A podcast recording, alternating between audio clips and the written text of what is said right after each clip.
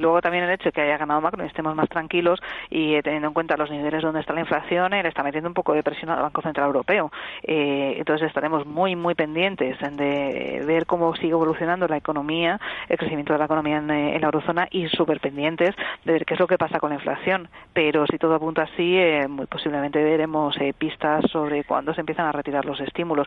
Esto será malo para algunas compañías, será bueno para otros. Por ejemplo, para el sector bancario le vendría desde luego de perlas.